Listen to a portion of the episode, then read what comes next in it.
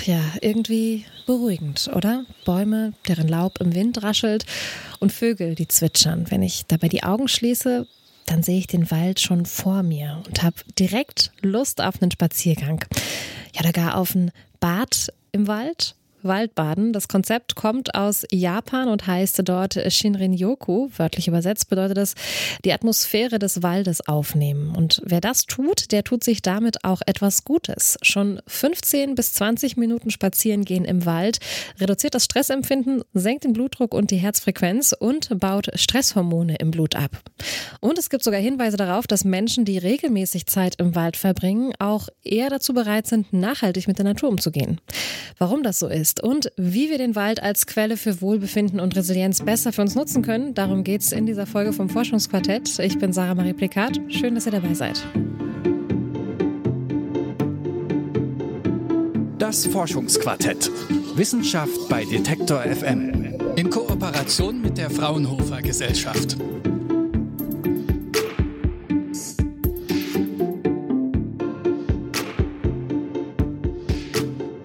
Wenn ich es schaffe, dann verbringe ich viel Zeit in der Natur. Mein Beruf, wahrscheinlich viele von euch haben ähnliche Situationen zu Hause, ist oft sehr stressig und in der Natur kann ich abschalten, ich kann mal durchatmen, den Blick weiten, gerade heutzutage, wo wir doch sehr viel Zeit vor Bildschirm verbringen, beruflich und privat, da ist so ein Waldspaziergang ein super Ausgleich und eigentlich wissen wir das ja auch, aber so richtig verinnerlicht haben das wohl die wenigsten. Dabei hätte es so viele positive Effekte auf unser Wohlbefinden, auf unsere Arbeitsmotivation, Kreativität und auf unsere Umwelt.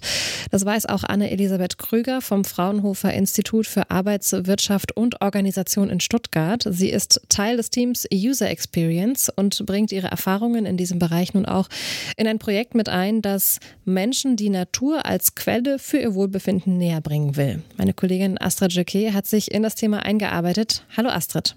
Hallo Sarah.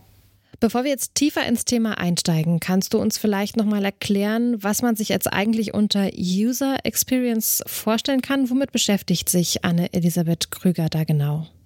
Wie du schon richtig gesagt hast, arbeitet Anne-Elisabeth Krüger am Fraunhofer Institut für Arbeitswirtschaft und Organisation, abgekürzt Fraunhofer IAO. Da gibt's eine Arbeitsgruppe, die sich damit beschäftigt, wie digitale Produkte und Services so gestaltet werden können, dass Menschen sie gut und gerne bedienen können. Und dazu zählt eben auch die positive User Experience, womit sich Anne-Elisabeth Krüger vor allem befasst. Also, wie können Maschinen, digitale Anwendungen, KI und so weiter so programmiert und gestaltet werden, dass die UserInnen im Zusammenhang mit diesen ein gutes Erlebnis haben. Okay, und wie ist dann dieses positive Nutzungserlebnis definiert? Aus Sicht der EntwicklerInnen sollen die Produkte und Dienstleistungen so gestaltet sein, dass sie optimal bedienbar, emotional ansprechend und wirtschaftlich erfolgreich sind. Anne-Elisabeth Krüger hat das mal anhand des Beispiels Podcast erklärt. Wir haben da also dieses digitale Audioprodukt und mehrere AkteurInnen.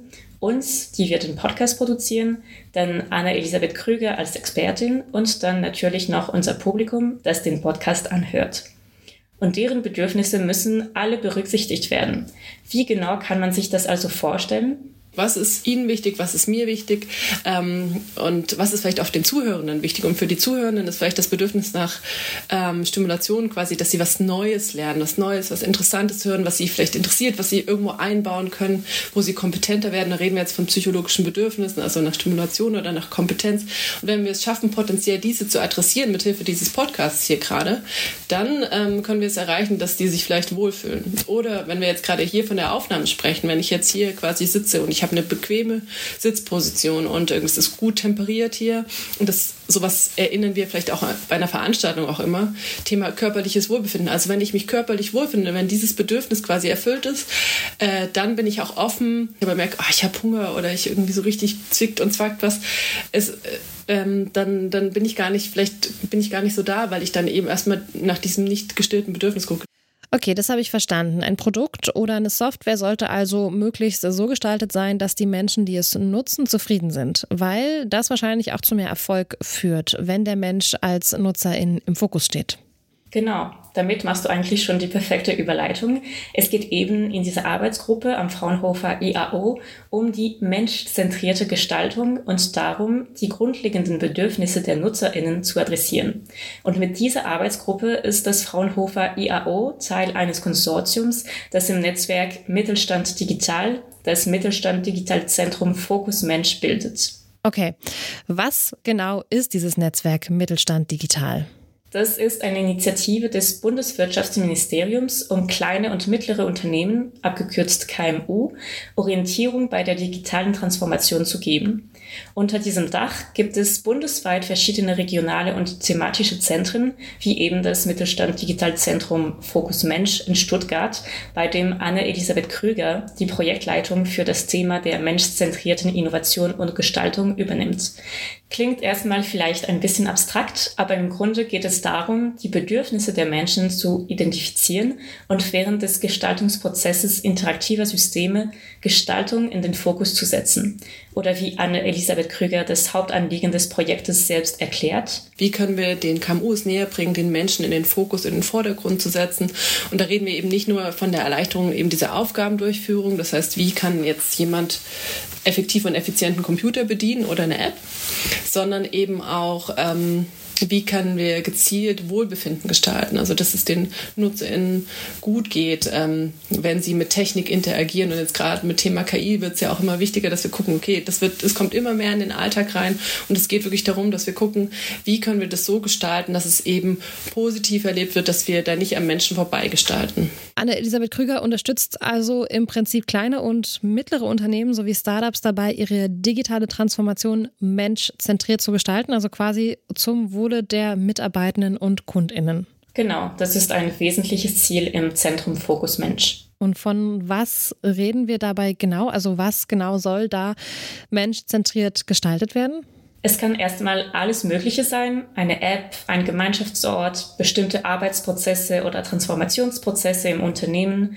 Es kann zum Beispiel darum gehen, Unternehmen diverser oder nachhaltiger zu gestalten oder für mehr Wohlbefinden für die Mitarbeitenden zu sorgen. Die menschzentrierte Gestaltung können wir also quasi als universellen und multidisziplinären Ansatz verstehen, welcher den Menschen in den Vordergrund stellt und in vielen unterschiedlichen Bereichen umgesetzt werden kann.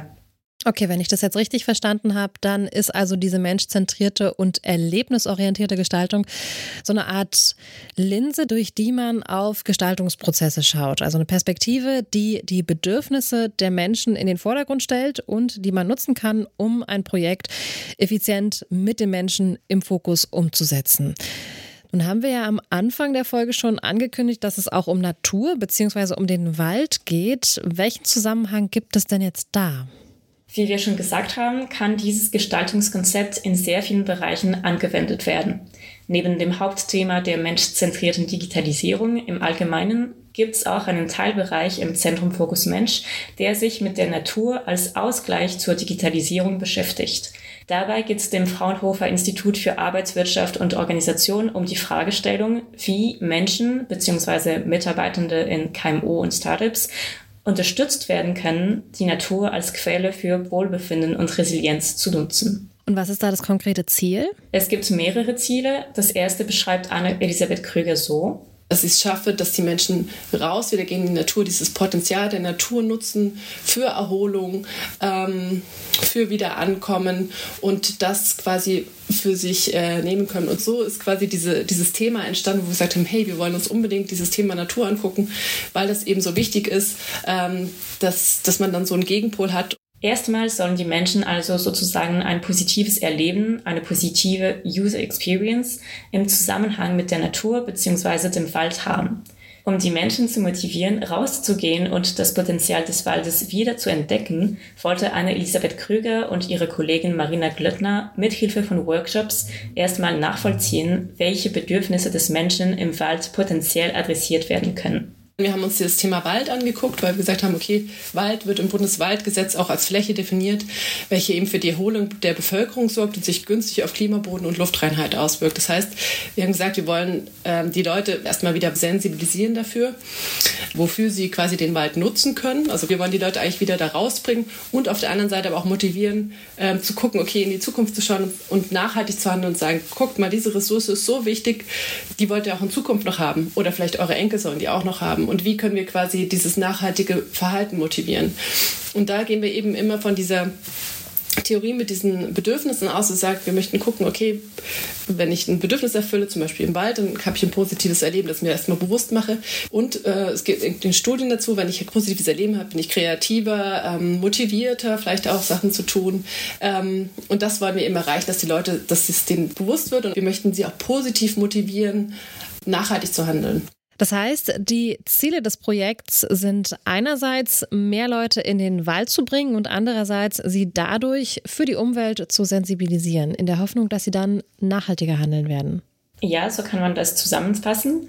Hier ist es wichtig zu verstehen, wie man vom Bewusstsein zum Handeln kommt. Denn den meisten von uns ist schon bewusst, dass wir die für uns so wichtigen Ressourcen für unser Wohlbefinden schonen müssen. Aber daraus folgt nicht unbedingt, dass wir auch immer nachhaltige Entscheidungen treffen. Genau hier kommt das Konzept der menschzentrierten und erlebnisorientierten Gestaltung ins Spiel. Das heißt, die Menschen, die sollen sich jetzt erstmal bewusst werden, welche ihrer Bedürfnisse der Wald jetzt auch wirklich stillen kann. Richtig. Und wie sind Anne Elisabeth Krüger und ihre Kollegin jetzt dabei vorgegangen? Das hat Anne-Elisabeth Krüger so erklärt. Da haben wir erstmal zunächst so ein Workshop-Format entwickelt, dass die Leute erstmal über eine Introspektion geführt werden. Erstmal so eine Achtsamkeitsübung, wo ihnen erstmal so, also fünf Minuten quasi so ein, so ein Waldszenario vorgelesen wird, wo sie mit allen Sinnen nochmal erfahren, wie ist es, wenn der Wald positiv erlebt wird. Also was hört man für Geräusche, was nimmt man wahr, was riecht man und so weiter. Quasi mit allen Sinnen nochmal das zu erleben. Dadurch sollen sich die TeilnehmerInnen an positive Erlebnisse im Wald erinnern, seien es Spaziergänge mit den Großeltern oder Sport mit Freundinnen. Dabei ist rausgekommen, dass viele dieser Erlebnisse zurück auf das Bedürfnis nach körperlichem Wohlbefinden gehen, so Anne-Elisabeth Krüger. Das ist das, was der Wald direkt geben kann, also frische Luft, wenig Hektik, wenig Reize, Natur als Ort äh, der Ruhe und Entspannung. Man kann runterkommen und vielleicht kennen Sie auch diesen Begriff des Waldbadens. Da spielen viele diese Bedürfnisse von diesem körperlichen Wohlbefinden mit rein, dass die Leute da so ein bisschen zur Ruhe kommen und ankommen. Und das ist quasi der, das Bedürfnis, was direkt durch den Wald gestillt werden kann. Neben dem körperlichen Wohlbefinden verweisen die positiven Erlebnisse im Wald aber auch noch auf andere grundlegende Bedürfnisse der Menschen zum Beispiel bei Sport oder Spaziergängen, sagen, das ist so ein Bedürfnis nach Gemeinschaft, Verbundenheit mit anderen Personen. Ich kann gemeinsam mit anderen da jetzt spazieren gehen und habt vielleicht eine Gemeinsamkeit da gehabt. Dass der Wald dann da eher im Hintergrund steht. Er bietet zwar das Potenzial quasi, dieses Bedürfnis zu erfüllen, ähm, ist aber eher im Hintergrund. Und das ist ganz viel, dass, dass die Leute sich dann halt da, da bewusst werden, okay, ich kann also diesen Wald prinzipiell erstmal nutzen. Da steckt ganz viel drin. Heißt, im Wald können wir zum Beispiel unsere Bedürfnisse nach körperlichem Wohlbefinden und Gemeinschaft stellen. Genau. Im ersten Teil des Workshops geht es eben darum, die TeilnehmerInnen dafür zu sensibilisieren, was der Wald an positiven Erlebnissen bieten kann. Anna-Elisabeth Krüger betont auch, dass der Wald als solche Quelle für Wohlbefinden Menschen dazu hilft, resilienter zu werden. Wenn ich etwas tue, um mein Wohlbefinden zu sichern und mein Wohlbefinden sichere ich eben, wenn ich mich um meine Bedürfnisse auch kümmere. Also ein Ansatz dafür.